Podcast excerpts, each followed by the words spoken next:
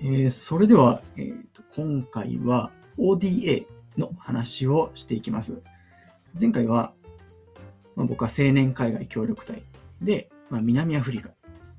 の、まあ、話をしてきたわけですが、その青年海外協力隊っていうのは、まあ、趣旨元になっているのが、まあ、ODA なんですね。で、まあ、そのちょっと ODA の、えー、と話をしていくのですが、その前に、あの、個人的にはの、その青年海外協力隊っていうのが、僕の中でとってもいい、なんすかね、こう学びの場というか、まあ、こうチャレンジの場かなと思っているので、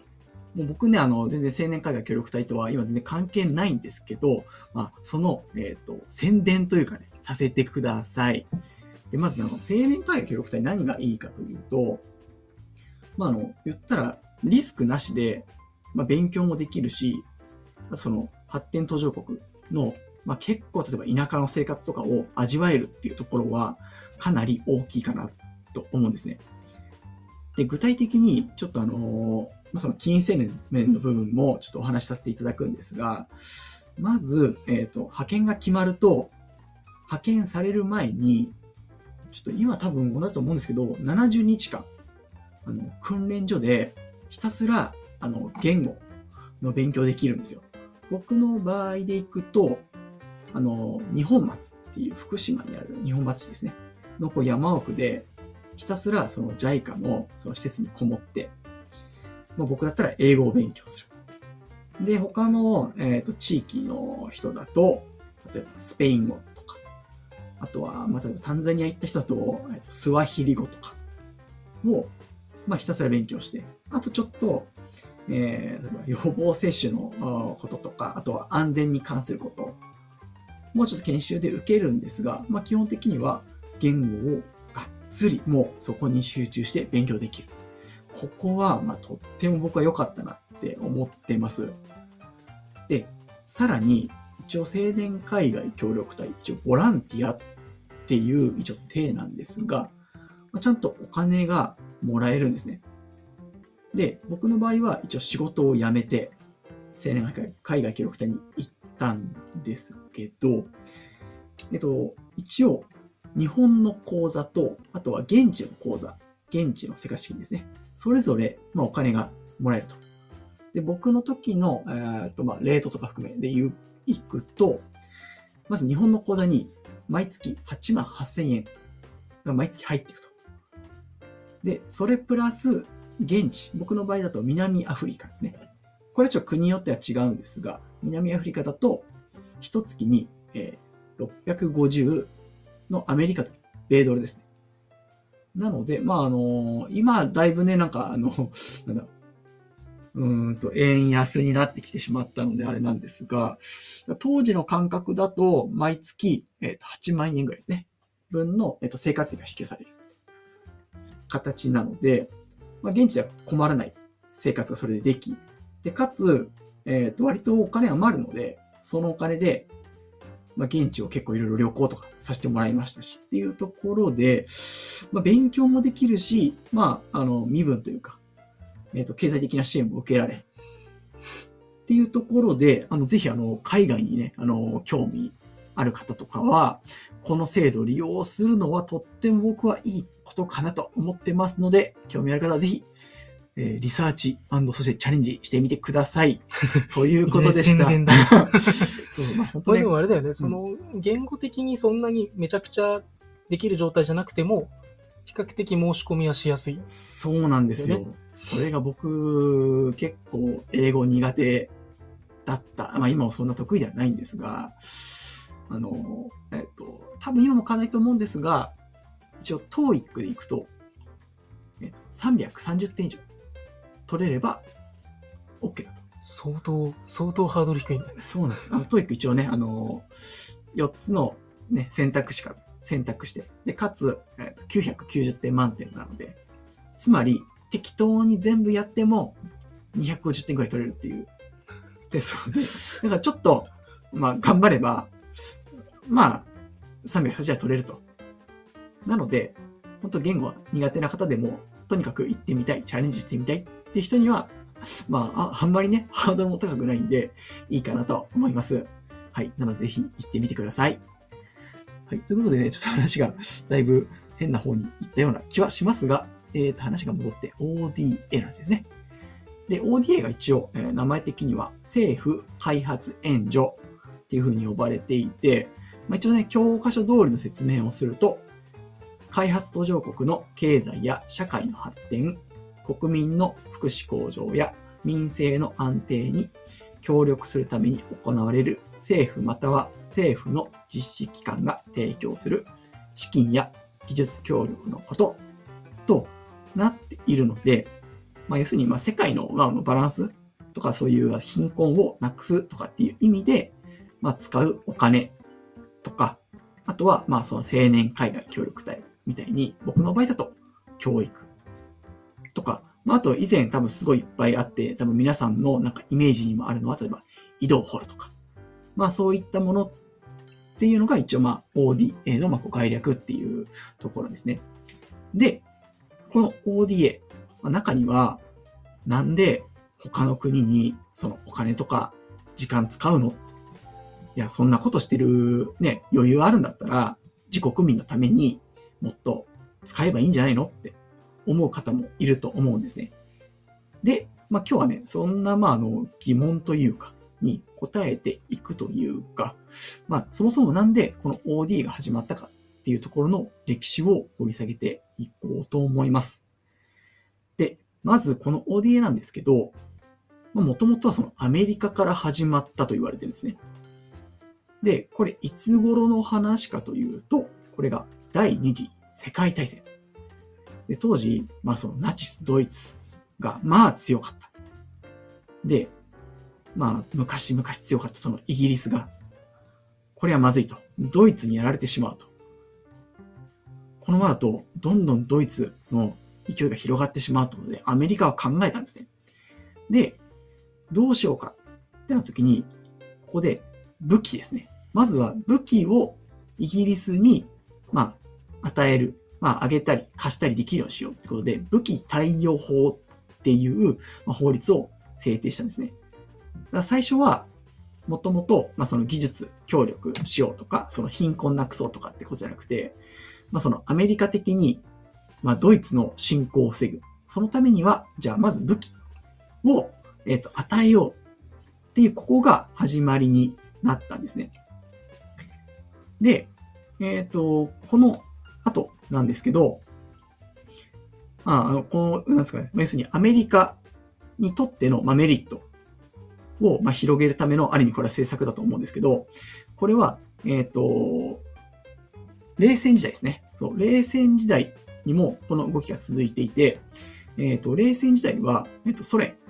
まあ、共産主義の国ですね。このソ連がどんどんどんどん拡大していくのを今度防ごうっていうことで、えっ、ー、と、同じようにこう支援をしていく。で、えっ、ー、と、これ具体例をいくつか挙げるんですが、まず一つ目、えーと、トルーマンドクトリンと呼ばれる、まあ、政策のようなものがあったんですね。これは具体的に何をしたかというと、まあ、こう、共産化、要するに、まあ、ソ連の支配下に置かれそうになっていた、まあ、ギリシャとトルコを支援するというものだったんですね。で、ここでなんでギリシャとトルコだったかというと、このギリシャとトルコっていうのは、アフリカとか、あとはアジアとの、まあ、この境界線だったんですね。ここが、言ったら、共産化されてしまうと、どんどんどんどんこの動きが広がってしまう。なので、ここを支援して共産化の動きを止めようっていうところで、このギリシャ、トルコにまあ支援をした。っていうのが、これがトルーマンドクトリン。で、えっ、ー、と、ここで、えっ、ー、と、皆さんの、えっ、ー、と、知ってる言葉で、鉄のカーテンっていうものがあると思うんですね。で、この鉄のカーテンっていうのが、まあ、その共産化の波を、まあ、防ぐため。要するにヨーロッパ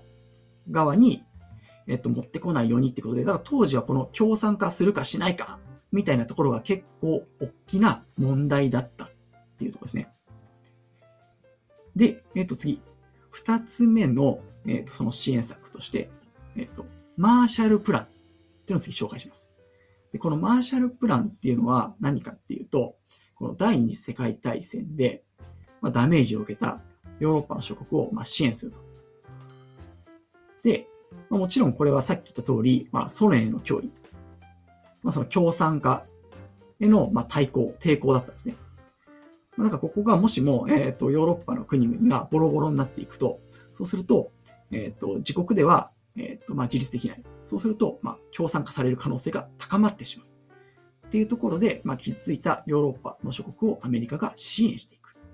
っていうのがマーシャルプランですね。で、ちなみに、この、えっ、と、マーシャルプランは、まあ、結構、まあ、いい成果を上げたと言われてるんですね。で、その背景にあったのが、まあ、そもそも、まあ、ヨーロッパの国々は、まあ、そういう技術に対する、まあ、あの、もともと知識があったりとか、まあ、受け皿があった。っ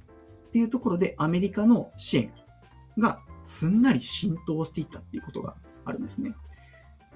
ただ今実際、えっ、ー、と、僕も、えっ、ー、と、行って感じたんですが、じゃあアフリカに簡単に技術を、なんかこう、提供というか、伝達できるかっていうと、なかなかできないって部分もあるんで、まあ、ここはね、後でちょっと、えー、触れる予定ではありますが、なかなかその ODA の難しい部分ではあるかなっていうところですね。で、こんな形で、最初はとにかく、えっ、ー、と、アメリカとして、そういうドイツやソ連の動きをある程度抑えないと、アメリカ、そして世界が困ってしまう。だからこそ他の国を支援して、その動きを止めようってしたのが、まあ元々の始まりだったんですね。ただ、えっ、ー、と、これがえっとね、1961年、ケネディ政権ですね。この時になると、ちょっとある程度、えっ、ー、と、ここの、えっ、ー、と、色合いが変わってきて、まあもともとはそういうふうに、えっ、と、自国がとにかく守られればいいみたいなニュアンスだったんですが、この時になると、まあ、他の国をちゃんと自律的に、まあ、えっ、と、できるようにしていきましょうよっていうような、まあ、今のその ODA っぽい色合いが出てくるっていうところになってきます。で、えっ、ー、と、この頃の、だいたいアメリカの、まあ、その、まあ、日本でその ODA の、まあ、簡単なルールというか、大原則みたいなのがあるんですけど、いくつか紹介しますね。で、例えば一つ目が、えっと、国際的に認知された人権を弾圧する国への援助禁止。でもこれ禁止って言っちゃうんですね。法律みたいなことですね。あとは、えっ、と、さっきもできましたが、共産主義諸国への援助禁止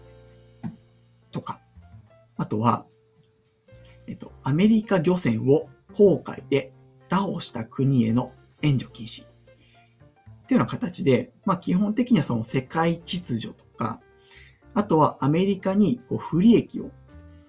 もたらしそうな国っていうところへの援助は禁止しているっていうところが、えっ、ー、と、アメリカではあります。で、まあこんな形で、まあ、現在のその ODA とかっていうものが、まできてきたと言われているんですが、ただちょっと日本ではちょっと色合いが違う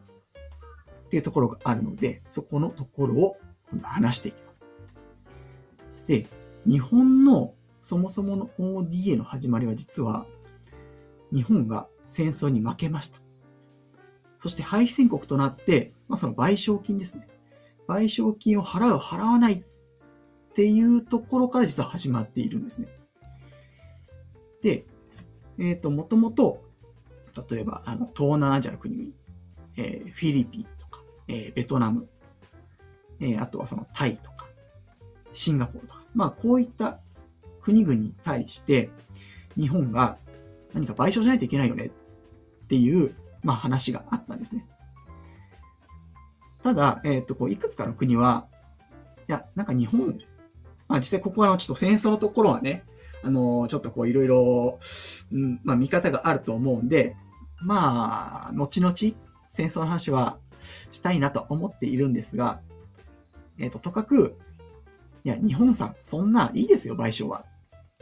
っていうふうに、ちょその賠償を、まあその放棄したような国があったんですね。で、そこに対して、まあ、じゃあそれで、じゃあ何もなしねってことにはならず、じゃあ、何かそういう、えーと、援助してきますよ。資金援助とか技術援助してきますよ。っていうふうに、もともと賠償する予定だったものを、そういうふうに援助してきますよっていうふうになったのが、元々の始まりだって言われています。で、えっ、ー、と、僕がその言っていた青年海外協力隊っていうのが、実はあの、ラオスに初めて派遣されてですね。なんでラオスも、まあ、東南アジアの国の一つなんですが、それが、えっと、1965年に、まあ、初めてその青年海外協力隊として、これは技術援助ですね。として、えっと、派遣されているっていうところに、まあ、つながってくるっていうころです。ただ、えっ、と、この賠償っていう形が、えっ、と、このままずっと続いてたというと、もちろん、まあ、一生涯、こう、賠償が続くわけではないんですね。で、ここでちょっと色合いが変わってきたのが、えー、1970年代。次第に、日本という国が、まあ、豊かになっていく。で、貿易黒字となって、なんか日本もちょっとこう勢い出てきたよね、となってきた時に出てきたのが、黒字還元論っていう、要するに、儲かった分は他国、他の国へ還元しなさいよ。した方がいいよね。っていう、まあ、動きがあったんですね。で、えっ、ー、と、1970年にはちなみに日本の ODA、まあ、4億ドルぐらいだったんですが、まあ、それが、まあ、日本がどんどんこう、儲かっていくにつれて増えていきます。80年には33億ドル。まあ、約8倍ですかね。で、さらに90年。90年にはなんと90億ドル以上。ちょっとなんかね、正確なすみません。数字はね、僕も今手元にはないんですが、でもこう1970年から見ると、まあ単純に約、どうですかね、20倍から25倍ぐらい跳ね上がってはいるっていう状況なんですね。で、日本の、まあその ODA の問題、ちょっとこの後出てくるんですが、まあその、えっ、ー、と、ODA の一応、なんですかね、元、そのルールみたいなものがあって、それを、えっと、日本の ODA の、えっと、ODA 対抗。大きな、えー、綱と書いて対抗ですね。で、これが一応、日本の ODA の、まあ、その原則というか、まあ、法律まで、えっ、ー、と、拘束力ないんですが、まあ、その基本的な精神なので、ちょっとこれを簡単に、えっ、ー、と、紹介したいと思います。ただこれね、あんまり、そのさっき、えっ、ー、と、紹介した、そのアメリカの部分と結構被ってるというか、部分があるので、まあ、その辺も含めて聞いてみてもらえたらと思います。まあ、まずは、えっ、ー、と、他の国の平和や繁栄へ貢献できるような支援をしようね、とか、あとは、えっ、と、人間の安全保障の推進。これ何かっていうと、まあ、女性とか、高齢者、とか、難民とかっていう、ちょっとあの、社会的に弱い人たちの安全をなんか保障していくような動きにしましょ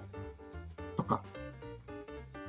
まあ、あとは、えっ、と、貧困ですね。貧困を、まあ、撲滅するようなものに、えー、まあ、投資していきましょう。とか、ね。あとは、えっ、と、さっきあの、アメリカの部分出てきましたが、そういう、まあ、軍事的にちょっと問題のある国とか、あとはあまりにもこう政治が腐敗してしまっている国々への、まあその支援っていうのはちょっと考えないといけないよねっていうようなことが書いてあるので、ここの多分 ODA 対抗に関しては、まあ皆さんの多分イメージとそんなにま離れてないかなとは思うんです。まあただ、他の国々と違うのが、ここが日本は、まあその法律とか規則っていうわけではなく、まあなんか、こんな風になんか、おおむねやっていこうねっていう基本的な、こう、精神みたいな、っていうところが、ちょっとまあ、あの、この後、軽く紹介するんですが、ちょっと話をややこしくしている部分ではあるかなというところです。なので、ちょっとまとめると、まず、アメリカから、まあ、他の国を支援することによって、まあ、そのドイツの侵攻、まあ、共産化の、あとは、その広がりを止めるため、要するに自分の国の、まあ、利益を得るために最初は武器を支援したりとかっていうところは始まりました。そして日本の場合で言うと、まあその賠償っていうところから始まったっていうのが、まあ簡単な歴史になります。はい。完全に 聞き入っちゃってて。入り込める感じがなかった。わ。じゃあ、次あれですかね。次、日本の現状を踏まえて、日本がその ODA を、まあ、なんだろうな、継続していく、ODA の必要性ということについて話をしたいと思うんですけど、まあ、そのね、何回も話してるけど、そんな海外にね、何億円も払うんだったら、国内向けにもっと払う必要あるんじゃないの？うん。もっとお金使う場所あるんじゃないの？ってよく言われてますけど、まあ実際その海外に ODA を通して、あのお金を払ってるとすごくまあ、なんだろうな、現、その現地の生活も支えるんだけど、それと同時に日本にとってもメリットがあるよっていう話ができればいいかなと思います。うんで、まあまず一つ目は、えっと、まあ経済安全保障上の観点で、すごくこう、日本生存のためのインフラとしての役割を、まあ、果たしていると言われていて、うんえーまあ、具体的に言うと、特に資源とか食料に関しては、もうほとんど輸入にね、日本は頼っている。状態なので、その海外の国と良好な関係づくりするっていうのは、めちゃくちゃ大事うんうんですね。で、まあ、改めてちょっと見てみたんですけど、エネルギー自給率はまあ大体20%程度ぐらい。うんで、食料自給率は40%程度ぐらい。だからまあエネルギーも食料も現在輸入をしている国とは、まあ安定的な関係を作ることはとっても大事だし、うんその相手の国でちゃんとこう持続的にエネルギーとか食料を生産できるような環境っていうのを作るのを手助けするっていうのは、まあ間接的に日本の方に安定的に食料とかエネルギーが入ってくるっていうことにうんうん。つながるので、まあとても意味がある。うん。ということですね。で、まああとは、あの、石油とか天然ガスとかは、こう、なんだろうな、決まったこう、ルートを海上を通ってくるので、うあの、そのルート上の治安を、まあ、維持するというのも、まあ、日本に対して、そういうエネルギーとか食料を輸入する上で、まあ、非常に大事だということですね。で、あと二つ目は、えっ、と、まあ、OD は外交上でも大事なツールの一つだというふうに言われてて、その ODA の活動を通じて、まあ、友好的な国を増やして、まあ、日本に対して好感を持ってもらうというための、まあ、一つのツールだよねという話がありますね。はい。なんか例えば、東日本大震災の時にいろんな国から緊急支援もらったりとか、あとは、まあ、国連の非常任理事国の、あの、ポジションを日本に譲ってくれたりとか、うんうんまあ、それはね、ODA をしたからとは、明示はされないけど、でもそういうことが間接的に、まあ役に立ってるよということですね。で、あとは、実際にその ODA の活動の内容うんについて、まあ簡単に触れると、えー、まずは、無償資金協力。これはもう完全に贈与するうんっていうやつですね。だからまあ内容は例えば、まあ病院とか学校を作ったりとか、うんあとは、なんかレントゲンとかの医療機器あげたりとか、うん机とか椅子あげたりとか、まあこういうのはすごいなんていうのかな。目に見えるから分かりやすい形での援助なので、まあその、なんだろう。日本人の方から見ても、ああ、そういう援助してるんだね。じゃあ、うんまあそのまま役に立つよねっていうのが分かりやすい感じですね。うんはい。で、まああとは一応無償資金協力の中でも、あの、大型のインフラ案件をやることもあるみたいです。うん橋作ったりとか、そうだ道路作ったねりとか。なんか橋とか、えっ、と、僕、まあ南アフリカ、まあアフリカに、えー住んでいた時に、えっ、と、あれは距離感で言うと、隣の隣ぐらいかな。マラウイっていう、まあ当時、えっ、と、世界で5本の指に入るぐらい貧しいと言われた国に、まあ旅行行ったんですけど、まあその橋のところに、まあ日本の国旗があって、要するにまあここは日本の、まあ多分きっと ODA で作られました。っていうのも、あの、ちょこちょこ多分あるんで、まあそういうところですかね。うん。で、あとは、まあ、最近その NGO とかがやっているものだと、まあ、草の根人間の安全保障無償資金協力とかは結構スピード感速くてきめ細かな支援ができるということで、現地側からは結構ですね、あの、好評なうん。ものがありますね。で、あとは、技術協力としては、えー農業とか土木とか環境とかの専門家を現地に派遣をして、えーまあ人づくり、人づくり支援みたいな。うん。感じですねだから、なんだろう。まあ、すごいその日本人が現地に行って、顔を見て、その支援をするので、まあ、非常にそのなんだろう。外交上好感を持ってもらうという意味では、結構いいよね。うん。うんうん。そうだね。なんかまあ、日本人って、あ、こういう人なんだっていう、それこそ、えっ、と、まあ、アパルトヘイトの時の話もありましたが、やっぱ僕たちは、その知らないものとか、知らない人とか、知らない、えー宗教とかは、やっぱなんか怖い、不安とか、な、なんか知らないから嫌いってなっちゃうけども、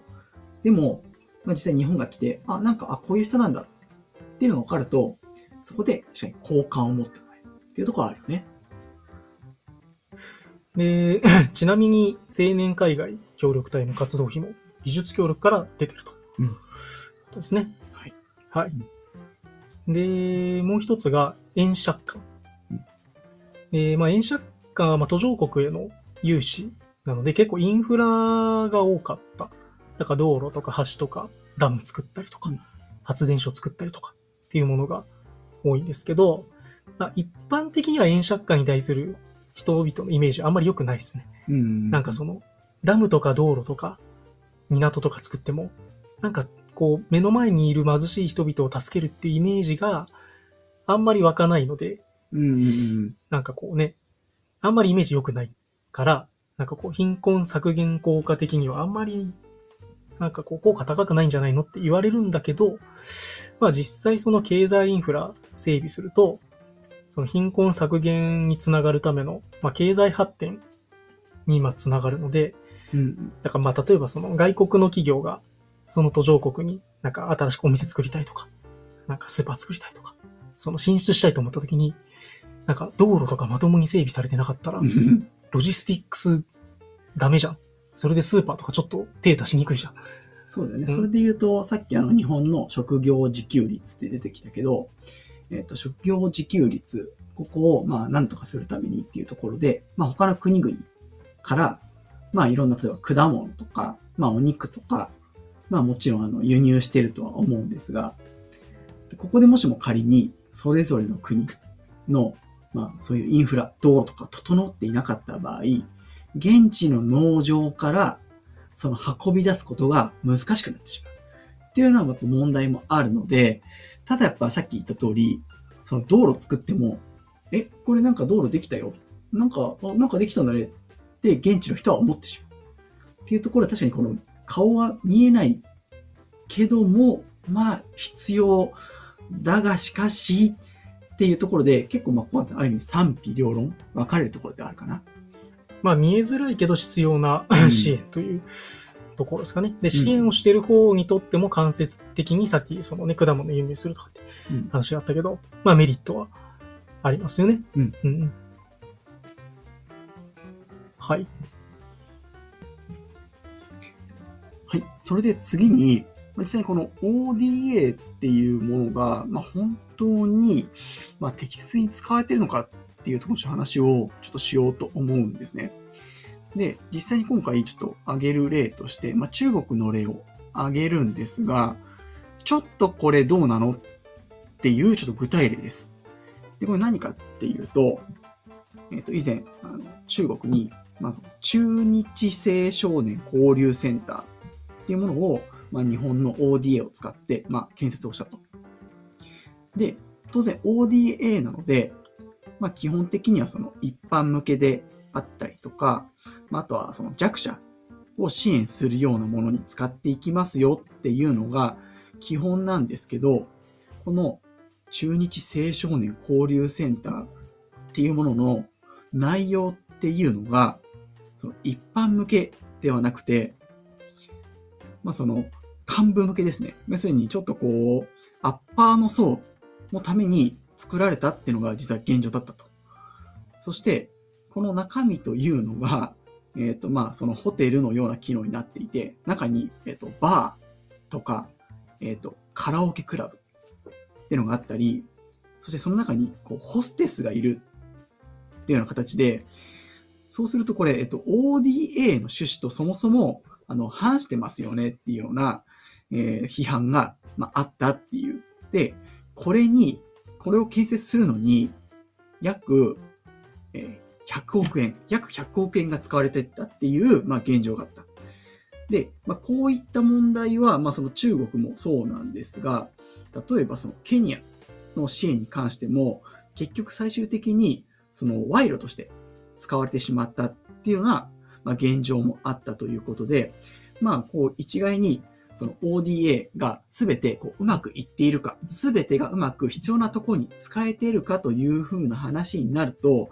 そこはちょっと、まあ、あの、ね、うまくいってないんじゃないですかって部分もあるんですが、まあ一応 ODA のその趣旨としては、まあその他の国々との、まあ関係を保つためであったり、あとは最終的に、まあ日本の弱い部分を補うために、他の国々から協力してもらうための、まあ施策だったりするっていう部分があるので、まあそんな風に、まあ ODA を、まあ、捉えてもらえばいいかなと思います。いやーこれ難しいよね。その、うんなんていうのかな。日本の ODA は、なるべく現地のニーズに沿った形でサービスを提供したいので、その相手国の言い分をこうちゃんとヒアリングして、それに沿って、その支援をするっていう傾向があると思うんだけど、うんうんその例えば今の中国の話とか、ケニアの話みたいに、まあこれはまあ言うたら一応向こうの要望なんだけど、えー日本のその ODA の趣旨には反するものっていうのをちょっとこう見逃しちゃったりすると、うんこういうようなことが起きちゃうっていうことだよね。うんうん、そうだね。うん。うんまあだからといって、なんか日本側から、じゃあもうこの地域に病院作りますとか、この地域になんか、なんだ、学校作りますとか、いうふうに勝手に決めちゃうと、まあやっぱり現地側のニーズとミスマッチがうん起きると思うので、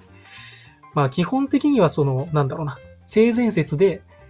相手の要望を聞きながらやってる日本のやり方は、まあ個人的にはいいと思うんだけど、うんうんそういうリスクはやっぱあるのかなっていう感じだよね。うん。そうだね。そこの部分を、まあ、相手の多分きっと文化とか、えっ、と、宗教とか、あと過去の歴史とか、まあ含め、まあ相手がどういう、まあある意味人物というか、まあ国なのかっていうのを見極めながら、まあやっていく必要が、まああるけども、そこすべて多分リサーチするのって難しいし、あとは、えっ、と、多分その時の、例えば外交官というか、人間によっても変わってくるっていう部分があるので、ここはまああのね、と、まあその ODA とか、まあその世界、国々に関わらず、まあ組織の中でもきっとね、皆さんが働いている、まあ職場の中でもきっとそういうことってあると思うので、まああの、100%やっぱそのうまくいくかっていうと、そうではない。うん。うん。なんかあの、ザンビアに国際協力関係で行ってた時に、まあこれあくまで一例なので、うん。その、なんだろう、すべてがそうというわけじゃないんだけど、あの、中国の途上国支援で、ザンビアの、あ僕はルサカに行ってたんだけど、ルサカの隣の町とかに、こう、なんだろうな、病院も学校も、なんだ、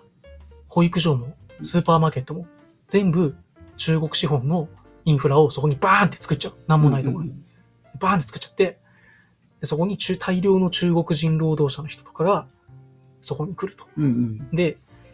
なんていうのかな。その、現地の人たちのことも、まあやっぱそれなりに雇用もあるので、えー、これもあるし、えっ、と、学校も行けるから。そのメリットがあるんだけど、あの、ザンビアにとっても。でもその、なんていうのかな。こう、あんまりニーズを聞かない、現地のニーズを聞かない状態で、もう、ワンパックでバンって支援しちゃう。っていうことが、まあ、あって、で、たまたま、たまたまじゃないな、帰ってきたとか、ザンビアから帰ってきた後に、ちょうどその近くの町で、中国人経営者が現地の人になんか殺されたみたいな。ニュースとかあったりして、まあ、これはまああくまで一例なので、その中国の支援が全部そうだよっていうわけではないんだけど、まあ、一応そういう話はね、ありましたね。うんうんうんうんだから日本のやり方は、そういうリスクは比較的抑えられてる。うんとは思うけど、さっき言った、その、交流センターとか、うんうん。ケニアの話みたいに、こう、受け取り側に悪意がある場合は、ちょっとね、となっちゃう可能性はあるよね。うんうんうんうんまあ、なので、このまあ ODA に関しては、まあ実際に、えっと日本もそうだし、他の国々に関しても、やっぱ100%うまくいってるかって言ったら、まあそうではない。けども、まあ今後も、まああの各国それぞれ、まあ交流というか支援っていうのは、まあ多分続いていくであろうから、まあその中で、まあどういうふうに、まあうまくやっていくシステムを作っていくかっていうとこが、なんとなくまあ鍵かなっていう気はしつつ、まあ、言っても僕たちは別に ODA を 行う側ではないので、まあ、皆さんには、まあ、とにかく ODA には、まあ、そういう、まあ、えっ、と、まあ、視点というか、まあ、ODA って大体そんな感じなんだっていうのをまあ知ってもらえば、まあ、いいかなっていうところですかね。うん。はい。じゃあ、それでは、えっ、と、今回、えっ、と、南アフリカの歴史から始まり、まあ、ODA の話までしまして、一応今回の、えっ、と、パッケージというか、一応完結です。ね、今回のシリーズは一旦これでおしまいということで、何時間あるんだ、一体？そうですね。まあ、あの皆さんが、あの、これすべて、あの、聞いていただけているのであれば、とても嬉しいですが、まあ、あの、飽きない程度に皆さん聞いていただければと思います。そして、えっ、と、次回ですが、はい、そうですね。次回のトピックも、えっ、と、勉強を始めてまして、えっ、と、次回は僕らの知らない進化論の世界ということで、はい。はい進化論。進化論というと、ダーウィンですね。チャールズ・ダーウィンですね。ダービーさん。はい。まあ、あの、シリーズが始まる最初のところで、なんでその進化論を取り上げたのかっていう話は、あの、ちゃんとしようと思うんですけど、まあ、あの、今回南アフリカは、あの、ヒルタが2年間行ってて、まあ、つながりがあったということで、最初のトピックにしたんですけど、えー、次の進化論に関しては、あの、僕がガロパゴス諸島に以前行ったことがあるので、あの、そのつながりもあって、あの、進化論の次のトピックということで選びました。はい。はい。ですね。まあちょっと進化論の方も、まあ皆さんにこう噛み砕いて分かりやすく説明をしていこうと思いますので、ぜひ、えーと次回も聞いていただければと思います。はい。じゃあ、これで南アフリカシリーズは終わりということで、はい大丈夫ですかね？何か言い残したことはないですか？言い残したこと。そうですね。まああのもうこれ以上、南アフリカの話で持ってしまうと、まあ大変かと思いますが、あの、個人的には、まあやはり、あのまあ、物事はいかんせんとても複雑だっていうところを、まあ、皆さんには、まあ、理解していただきたいな。今回で言うと、まあもともとアパルトヘイトとかその人種差別って、まあ黒か白かみたいな話が結構、まあ日本のメディアとかでもされるとは思うんですが、こういう二項対立ではなく、まあ三者、四者と結構物事は、えっ、と、いろんな複雑な、えーことから成り立っているっていうところを理解してもらえると、もう少し、まあ理解が深まったりとか、一方的に、まあ A と B がいるとすると、A が悪い、B がいいとかっていう話にならないかなと思いますので、まあこれを機会に、まあ、ニュースとかでも、あれ？もしかしたら A は例えば7割ちょっとまあ悪いかもしれない。B はもしかしたら2割でもしかしたら C の要素があるかもしれない。なんて形でニュースを見ていただけると僕としては嬉しいです。はい。じゃあ、これで一旦終わりにしますかね。はい。はい。じゃあ、ありがとうございました。ありがとうございましたはい。